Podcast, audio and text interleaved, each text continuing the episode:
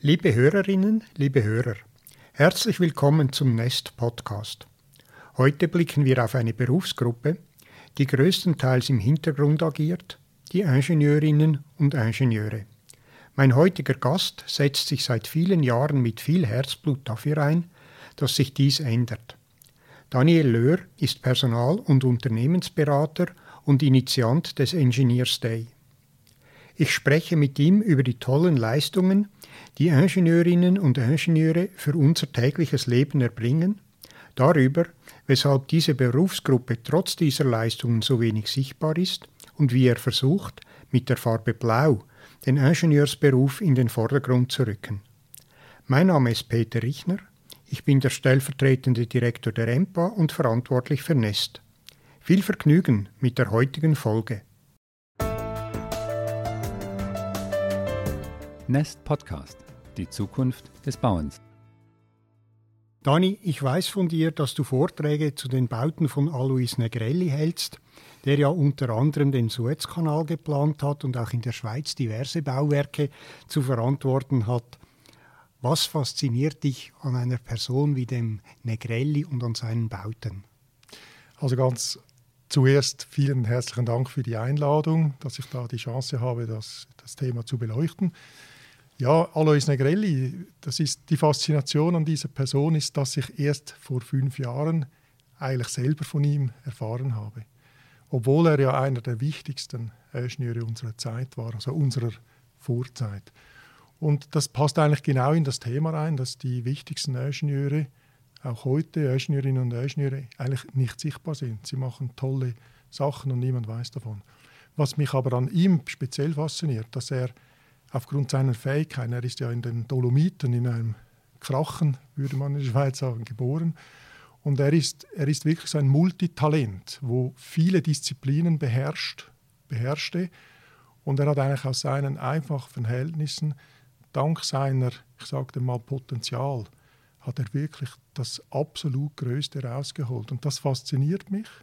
Und wenn man seine Geschichte wirklich richtig verfolgt, dann glaube ich, packt es jeden und will jeder und jede mehr über ihn wissen. Also ich bin ja jetzt sehr froh, dass sogar du als Bauingenieur ihn bis vor fünf Jahren nicht gekannt hast. Ist mir nämlich selber auch so gegangen, bis dann dieser Steg in Zürich über die Gleise entstanden ist. Aber du hast natürlich recht, es ist schon irgendwo frustrierend, dass wir solche Leute nicht kennen. Also ich gebe Woher recht, kommt ja. das? Ja, eben, also das, das hat natürlich auch mit, dem, mit, mit der Persönlichkeit der Ingenieure zu tun. Ingenieur, ich, ich sage jetzt einfach Ingenieur, ich meine aber immer Ingenieurinnen und Ingenieure. Weil man macht etwas und man denkt, ja, das ist eine Aufgabe, die man machen muss und dann hat man es abgehakt. Man, man präsentiert sich gar nicht in der Öffentlichkeit, juhu, ich habe das gemacht. Und das hat mit der Struktur der Ingenieurinnen und Ingenieure zu tun, aber das finde ich eben, das ist eigentlich mein Antrieb, das zu ändern, weil, weil, weil da geht viel verloren. Weil wenn ich äh, jeden Tag herumlaufe oder auch äh, dein iPhone, das du da auf dem Tisch hast, da steckt so viel äh, Leistung der Ingenieure drin und es ist eigentlich wirklich verrückt, dass wir nie oder zu wenig über das reden. Es gibt ja keinen Nobelpreis für Ingenieurskunst oder für Ingenieurswissenschaften. Müsste man erfinden, ja. Vielleicht machen wir das am Ingenieursday dann. ja, aber nein, jetzt ganz ernst, also das mit den Preisen, oder? Das ist ja etwas, was auch imagestiftend ist. Ja. Trotz allem. Und es kreiert Interesse in der Öffentlichkeit über das eigentliche Fachgebiet hinaus. Also es gibt ja den Building Award, wo ich ja auch mhm. in der Jury sein darf. Dort gibt es diese Preise für verschiedene Disziplinen, auch für den Gesamtpreis. Und das ist ja auch das Verrückte. Das ist immer noch so fast ein bisschen eine Inzuchtveranstaltung. Es kommen zwar etwa 800 Menschen da interessiert schauen, aber ähm, nachher verpufft das. Das geht gar nicht nach draußen. Und das Schlimme daran ist ja, die Medien interessieren sich nicht für, für unsere Themen, sondern am gleichen Abend kommt dann ganz viel über bitte mich nicht am falsch verstehen, er kommt über we, we, welches Theater da in Hintertupfingen äh, vor 20 Leuten auch wieder irgend so etwas gebracht hat, was natürlich auch spannend ist, aber es kommt im Fernsehen und da, da bin ich total frustriert, wenn ich dann so, so, so andere Sachen sehe, die jeden Tag im Fernsehen kommen, aber nichts über die Ingenieure. Es gibt ja eine andere Disziplin, die sehr prominent im Bauwesen äh, vertreten ist und die ein komplett anderes Image eigentlich hat das, und, und auch pflegt. Das sind Architektinnen und Architekten. Die treten ja eigentlich wirklich als, als Künstler auf, als Leute, die ohne die geht gar nichts, oder als quasi der Ursprung all dessen, was wir dann sehen. Und trotzdem, wir wissen beide, zumindest heute ist niemand aus der Architektur mehr in der Lage, ohne Ingenieure seine Träume zu verwirklichen. Also du bringst es gerade auf den Punkt. Ich glaube, eben die Ingenieure sind die wichtigsten. Und ich sage immer, die Architektur ist eine Unterdisziplin des Ingenieurwesens. Also zusammengefasst sind alles Ingenieure. In der Schweiz gibt es diesen Sonderstatus für die Architekten. In Deutschland studiert man Ingenieurwesen, mhm. Fachrichtung Architektur. Und ich finde, dass das zeigt eigentlich grundsätzlich auf, dass alle auf gleicher Augenhöhe zu betrachten sind. Und, und jetzt liegt es eben an den Ingenieurinnen und Ingenieuren selber, dass sie sich auch auf diese Ebene bringen. Diesen Stolz zeigen, auch zeigen, was sie gemacht haben, was der Nutzen ist von dem, was sie gemacht haben, weil der Nutzen ist meistens über die Ingenieure definiert oder, oder gelöst, Lüftung, Tragstruktur.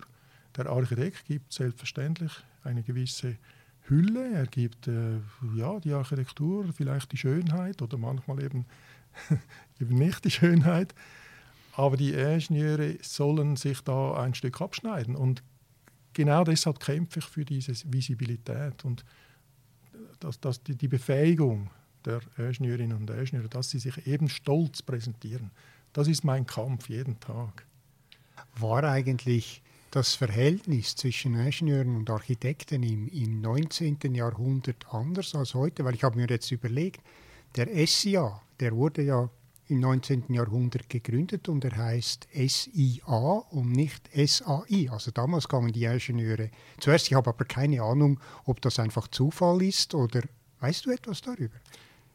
Ja, man weiß ja, dass es früher den Baumeister ging, gab. Also der Baumeister war eigentlich der, ja der Herr über das Projekt. Und aus dem Baumeister wurde dann heute auch eine andere Funktion. Und früher, und wenn du googelst über Negrelli, er wird ja als Architekt und Ingenieur bezeichnet. Ich denke, wir haben das mit der, mit der Spezialisierung, und das ist auch ein Thema, das ich vielleicht noch beantworten möchte, mit der zu großen Spezialisierung haben wir auch ein bisschen Gräben definiert. Man hat Kompetenzen verloren, wo früher eben vereint war in einer Person zu Negrellis Zeiten und wenn, wenn du dann die Lust bekommst, wirklich da nachzurecherchieren, er hat auch Normen geprägt, welche? In der SIA, er war ja in der Schweiz auch ein Mitglied vom SIA, wurde eingeladen an, an GVs als Ehrengast. Und er hat Normen geprägt über Gebäude, äh, wie das Gebäude gestellt werden muss wegen dem Lichteinfall. Er hat den Brandschutz mitgeprägt wegen dem Abstand von Gebäude zu Gebäude. Er hat Kirchen gebaut, er hat Brücken gebaut. Also mit, von dem her er war eigentlich Architekt und Ingenieur, aber man, ja, ich sage mal so, das Ingenieurwesen hat sich natürlich dann stärker bemerkbar gemacht bei ihm, wegen Suezkanal und auch wegen Spanisch-Brötlibahn.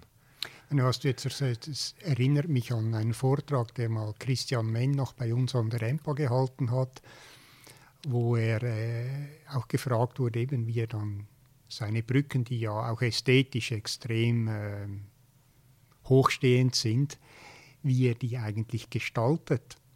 Und man hat ihm ein wenig so, der Hintergrund der Frage war ja, wer ist der Architekt, oder?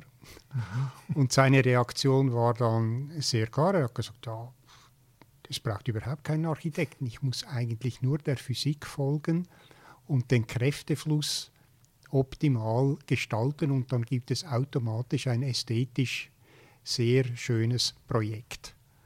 Also er hat das rein mit, mit Ingenieurkunst gemacht. Also die ersten Brücken von den Römern, diese Bo also Bogenbrücken, mhm. auch die Bogen über den Kirchen, das ist eigentlich Ingenieurslogik.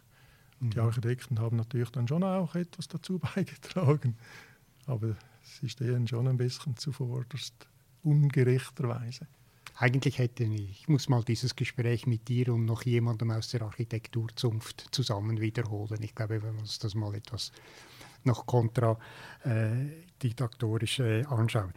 Jetzt Du hast jetzt viel über die Faszination schon erzählt, was dich selber motiviert. Man spürt das auch. Trotzdem, eben, wir haben dieses Problem des Fachkräftemangels, das wurde auch in einer Studie der Universität Zürich 2022 dargestellt.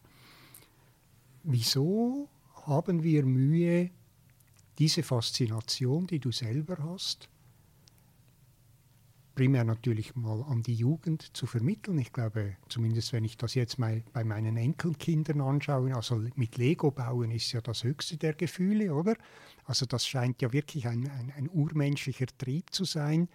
Wieso geht das dann irgendwann verloren? Das sind jetzt mehrere Fragen in einer. äh, gehen wir mal zu der Faszination. Ja, das ist wirklich spannend. Auch ich habe im Sandkasten Tunnels gebaut. Ich habe gehofft, dass die Tunnels nicht zusammenbrechen. Wenn man dann Wasser dazugegeben hat, hat man dann wirklich gemerkt, da, da gibt es noch einen Zusammenhang zwischen Wasser und Sand. Äh, wobei ich habe ja auch äh, Tiefbauzeichner gelernt, dann Bauingenieur. Bei mir ist es hat offensichtlich funktioniert. Äh, meine Söhne, der eine ist Maschinenbauingenieur, immerhin ein Ingenieur, der andere hat Polymechaniker gelernt. Äh, ich konnte das vielleicht auch zu wenig äh, weitertragen, aber es ist schon so. Ich bin überzeugt, dort liegt ein großes Potenzial, dass man ganz früh, und ich bin der Erfinder davon, dass man schon den Kindern, wenn sie noch pränatal sind, irgendwelche Geschichten vorlesen soll, wie wenn man Mozart vorspielt, dass sie gute Musik werden. Aber ich glaube, das ist schon die Prägung, die man mitgeben kann. Und deshalb appelliere ich an alle Menschen, die irgendwo einen Einfluss haben, äh, Nachwuchsförderung ist nicht delegierbar. Das müssen wir alle selber machen, jeden Tag. Und natürlich hat es auch ein bisschen mit Fähigkeiten zu tun. Aber wie du auch sagst, jedes Kind, Mädchen oder Bub, wächst ja irgendwo mit Spielklötzchen auf, Sandhaufen, dreckelt irgendwann, Schaufel, weiß nicht was. Wir müssen das einfach positiv darstellen. Und eben die, die nächste Frage ist, was passiert dann bei der Ausbildung? Was passiert dann Lehre, Studium? Also da kann, kann man schon viel Potenzial noch äh, diskutieren. Aber ich lasse das mal jetzt mal so stehen. Das ist etwas, was mir aufgefallen ist, dass ich dann so langsam in diese Bauszene reingerutscht bin und, und auch viel international unterwegs war. Eine Riesendiskrepanz zwischen der Schweiz und beispielsweise Ländern wie durchaus Italien, Griechenland, Spanien, Portugal, wo beispielsweise der Anteil an Frauen, die sich für Ingenieurberufe entscheiden, um Faktoren höher ist als der Schweiz, in der Schweiz. Irgendeine Hypothese dazu? Es hat, es hat schon mit, mit Prägungen zu tun, mit, mit Vorleben, mit äh, darüber reden. Also ich meine, ich war letztens oder mal in Rom, also ich bin viel in Italien, ich bin ja, ja Italiener und Schweizer. Aber wenn du nach Rom gehst, das ist so erdrückend, was die da für Bauten gebaut haben. Also erdrückend im dem Sinne, die haben das zelebriert. Also diese Bauten zu bauen in Rom oder auch Pisa etc., das, das, das muss irgendwo in der Kultur stecken, vielleicht auch ein bisschen im Größenwahn, oder? König, Könige bauen sich natürlich Paläste. Die Schweiz ist halt eher bescheiden. Wir haben auch schöne Bauten in dem Sinne, aber nie so groß und nie so dominant. Und da kann man auch wieder sagen, wer wäre, wo, wo muss man die Faszination einspeisen? Und das ist halt wirklich ganz von Beginn. Und eben, ich appelliere an alle Ingenieurinnen und Ingenieure, die Kinder haben, die Enkel haben, äh, äh, macht die wahnsinnig, damit die im Bau, in der Baubranche äh, bleiben. Das liegt an uns, an euch. Alle müssen das machen. Und ich bin enttäuscht, wenn jemand dann sagt, ja, der Bauberuf ist dreckig und da verdient man nichts. Da bin ich immer sehr enttäuscht, wenn das jemand sagt aus der Baubranche. Also wir müssen die positiven Signale den Jungen mitgeben, auch eben den Mädchen vor allem. Ist es nicht auch so, dass wir vieles heute als sehr selbstverständlich anschauen? Wir haben dieses fantastische Bauwerk in der Schweiz und naja, ist ja da, was soll das? Oder da gibt es auch keine Lorbeeren zu holen, da kann man nichts Neues machen, langweilig, papi, papo ist das nicht auch ein wenig ein Teil des Images der Branche? Es ist sehr, sehr vieles selbstverständlich in der Schweiz. Und wir, wir, hatten jetzt ja wieder sehr interessante Bauten, die eröffnet wurden, zum Beispiel die Limmatalbahn. Mhm. die hat meines Wissens etwa sieben Jahre oder noch länger gedauert. Man hat sich wahrscheinlich dauernd geärgert, also ich nicht, aber äh, der, der, ich sagte mal, der 0815-Mensch, der ärgert sich über die Baustellen. Und wenn sie dann fertig sind, dann profitiert er ungeheuer. Ich meine, jetzt ist die Liste Limmatalbahn eröffnet. An der Eröffnung, das war pumpenvoll von Menschen. Die sind alle schauen gekommen, haben natürlich gab es etwas zu essen und zu trinken, aber, aber die haben das dann trotzdem estimiert. Jawohl, wir sind ein neues Bauwerk fertig, aber während dem Erstellen ist es meistens ein bisschen ein Ärgernis. Und es stinkt, es macht Lärm und es stört den Verkehrsfluss. Man hat das Gefühl, es ist zu teuer. Ja, wobei die Limmatalbahn, die wurde ja etwa, weiß nicht was, 60 Millionen unter, unter, unter Budget, Budget ja. fertig gemacht. Ja, also eben, ich verstehe es auch nicht. Wenn, wenn eine Eröffnung eines Bauwerks ist, kommen alle schauen. Gotthardtunnel, das mhm. war ja ein Riesenereignis und wir sind ja alle stolz, den längsten, immer noch den längsten Tunnel in der Schweiz zu haben. Aber daran arbeiten, das hat irgendwo, das sollen die anderen, ist schon schade.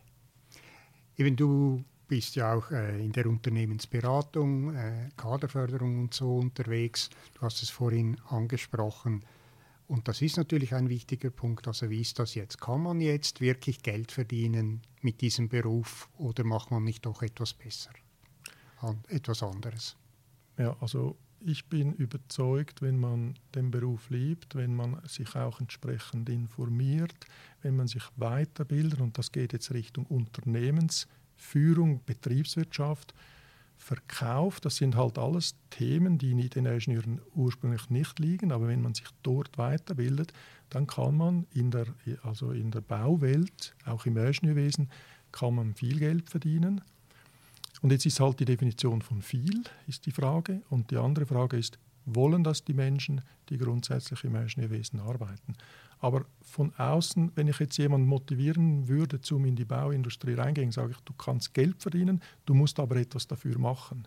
Es ist ja nicht so, dass man einfach etwas bekommt, weil man eine Ausbildung hat, sondern man muss dann die richtigen Instrumente anwenden. Und das habe ich vorhin gesagt, das sind dann halt betriebswirtschaftliche Elemente, Unternehmertum, äh, erkennen, wie der Kunde eben deine Leistung estimiert und und und. Das sind Aber, so also gerade da, oder wie der Kunde die Leistung estimiert. Wenn ich teilweise sehe, zu welchen Stundensätzen Ingenieurleistungen angeboten werden, dann denke ich mal, hm, das ist jetzt nicht mehr viel mehr, als was ich zu Hause für den Gärtner bezahle, oder? Das ist ein guter Vergleich. Interessanterweise, wenn man das Auto in die Garage bringt, dann kostet es, glaube ich, 150 Stutz.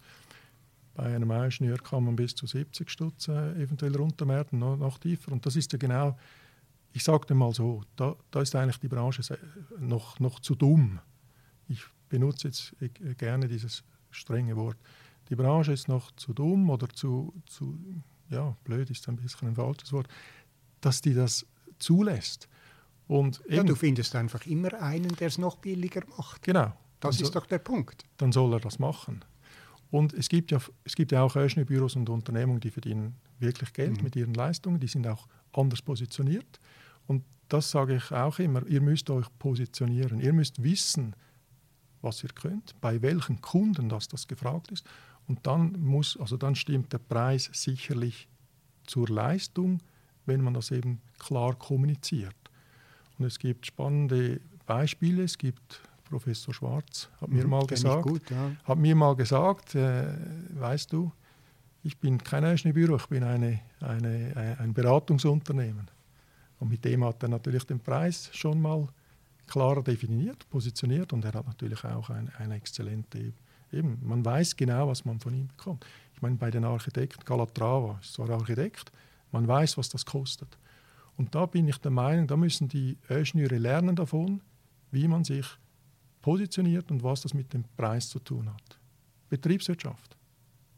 Mhm. Ganz einfach. Du hast ja ein MBA gemacht, glaube ich, oder? Ja, ja. Hast du sicher mal gelernt.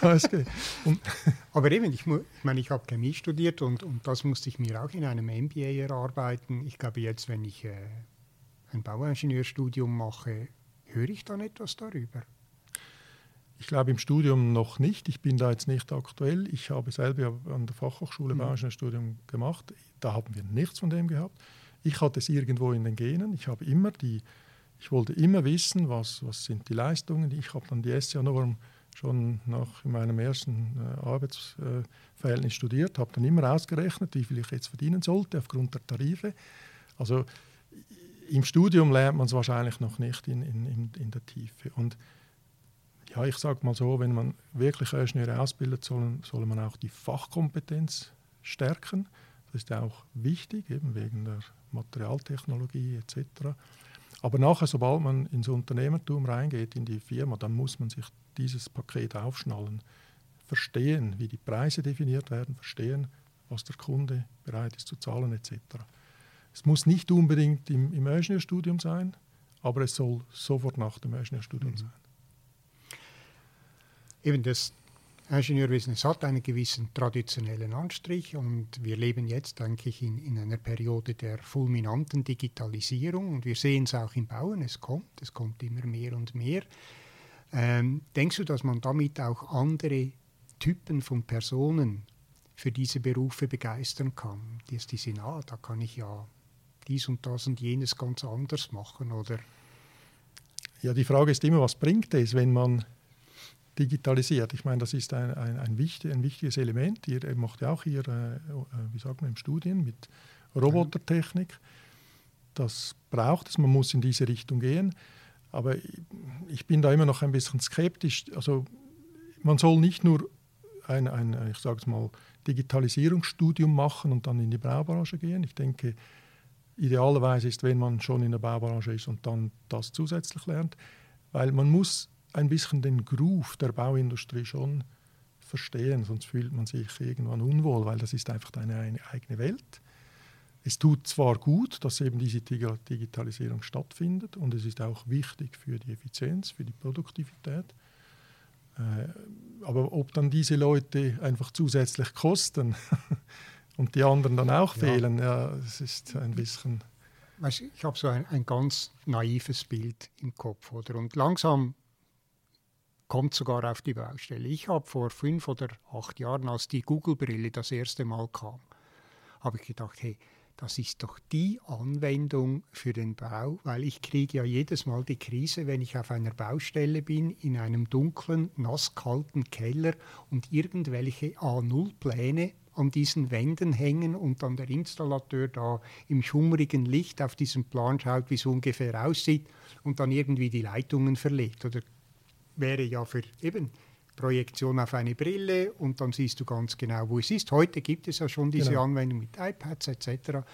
Aber es wären doch genau die Dinge, die auch helfen würden, um junge Leute beispielsweise für eine Berufslehre zu interessieren. Wenn sie sagen, hey, ich, ich arbeite da mit dieser mhm. virtuellen Brille und so, oder? Es ist fast wie Gamen. Einfach die Dinge mal etwas auf den Kopf stellen. Ja, ich finde es selber auch faszinierend und äh, wenn man so bauen wird oder kann, es gibt sicher Firmen, die das schon ziemlich gut anwenden. Ich finde das super, ja, und da werden sicher junge Leute auch sagen, ich will diese Brille auch anlegen. Äh, die Herausforderung ist halt, es muss immer noch sauber geplant werden, es muss fachtechnisch, äh, fachtechnisch ausgelegt werden, koordiniert werden etc. Und man muss eben trotzdem jetzt verstehen vom Bauen und eben von, von den verschiedenen Gewerken. Ich möchte eher in eine andere Richtung plädieren, wobei das ist dann ein bisschen ein anderes Thema. Äh, weshalb wir vielleicht diesen Fachkräftemangel haben, ist mal, soll ich diese Frage schon ja, beantworten? Das hat sicher auch mit unserer Konjunktur zu tun, weil uns geht es brutal gut. Wir machen alles, was wir wollen. Also es wird immer gebaut, infrastrukturmäßig wird immer auf den höchsten Stand gebracht. Aber wir haben wahrscheinlich wahrscheinlich ein, immer ein zu großes Volumen in Bezug auf die Menschen. Und jetzt ist die Frage, wie bringt man das ins Gleichgewicht? Und jetzt gibt es den einen Effekt, dass man die, die, also die Planung und Ausführung natürlich effizienter macht mit Produktivität Produktivitätssteigerung, dann hat man dort einen Hebel. Und die andere Seite ist natürlich auch wichtig, dass man die Komplexität runterbringen sollte, die Schnittstellenkomplexität und die Anforderungen. Und wenn du natürlich neue Berufsbilder reinbringst, wo man eben wahrscheinlich auch schon fast wieder ein Studium machen muss, dann steigt eigentlich die Komplexität und die Anforderung steigt an die Menschen. Und somit wird das Gleichgewicht eben nicht unbedingt parallel gestellt, sondern es gibt wieder ein Ungleichgewicht.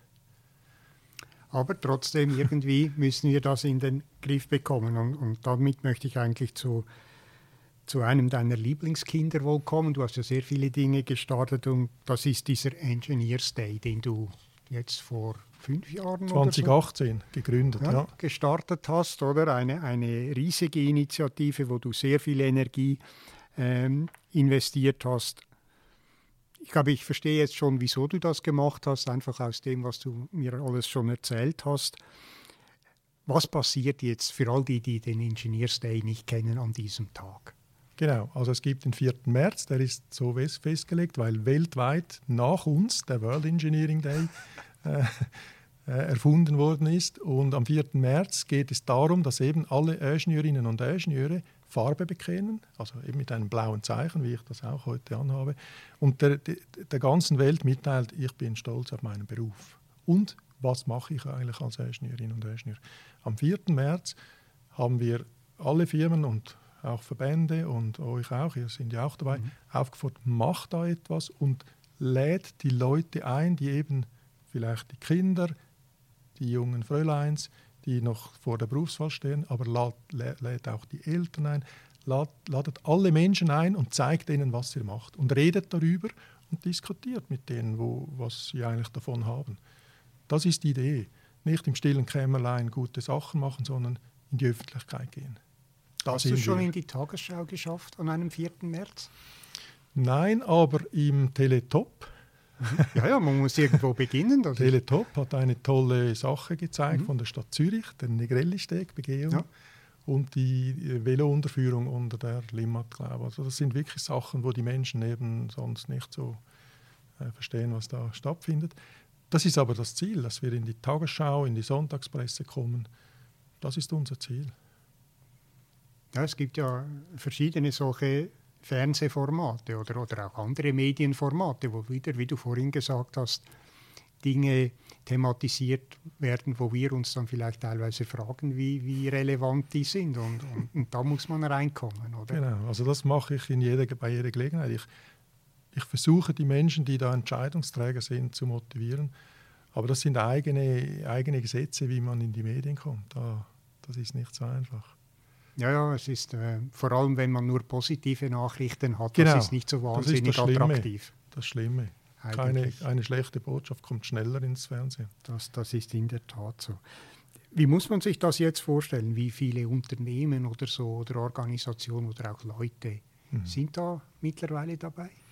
Also im Patronat haben wir Bundesrat Parmalee, das sind mhm. sechs Menschen dabei, auch äh, Tanja Zimmermann ja. von der EMPA hat sich zur Verfügung gestellt.